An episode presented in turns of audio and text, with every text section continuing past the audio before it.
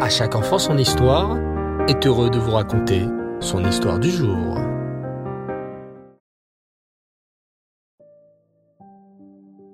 Bonsoir les enfants, Shavuatov et Rev Vous allez bien? Baou Hashem.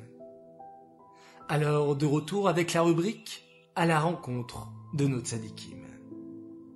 Lors du dernier épisode, nous avions découvert le personnage de Irmiyahu.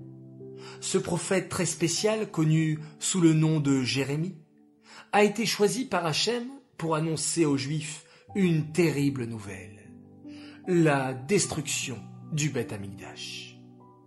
Pourtant, le prophète Irmiyahu a tout fait pour parler au béné Israël avant qu'il ne soit trop tard.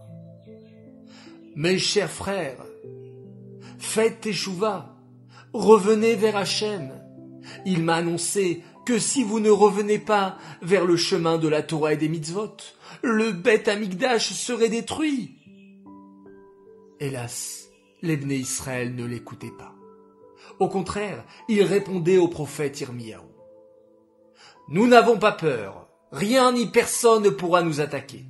Nous construirons une immense muraille de fer tout autour de Yerushalayim, et aucune armée du monde n'osera s'approcher de nous. À ce moment, Hachem décréta la destruction du premier Beth. Et qui en serait l'instrument? Le roi Nebuchadnezzar. Ce terrible roi babylonien allait être choisi pour détruire le premier Beth. Le roi Nebuchadnezzar était un roi fort et puissant. Les soldats de son armée étaient bien entraînés aux arts de la guerre et étaient aussi nombreux que les grains de sable au bord de la mer.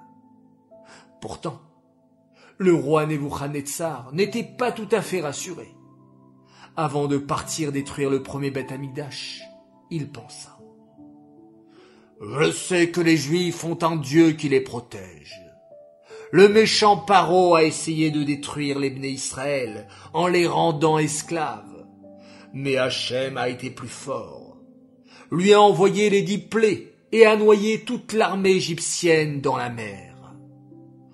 Amalek aussi était un peuple très puissant, mais là aussi, Hachem a fait gagner les béné Israël. Comment puis-je être sûr qu'Hachem me laissera détruire les béné Israël et son temple, le Beth Amikdash. Il faut que je voie un signe, un signe clair qui me montrera qu'Hachem me livre les béné Israël entre mes mains et qu'il ne les protégera pas au moment où je les attaquerai. C'est alors que le roi Nebuchadnezzar eut une idée. Il décida de faire trois tests, trois expériences qui lui montreraient s'il réussirait à détruire le premier Beth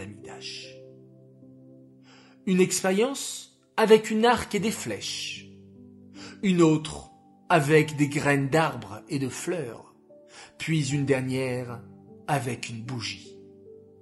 Qu'est-ce que c'est toutes ces expériences? Vous voulez le savoir les enfants? Eh bien rendez-vous dimanche prochain pour un nouvel épisode de la vie du prophète Irmiyahu. Cette histoire est dédiée Lelou Nishmat, Avraham ben Shalom, Abir Sira, Alava Shalom. Voilà les enfants, je vous dis à tous Laila Tov, bonne nuit, faites de beaux rêves. Shavuatov, passez une excellente semaine remplie de belles nouvelles et on se quitte en faisant un magnifique Shema Israël.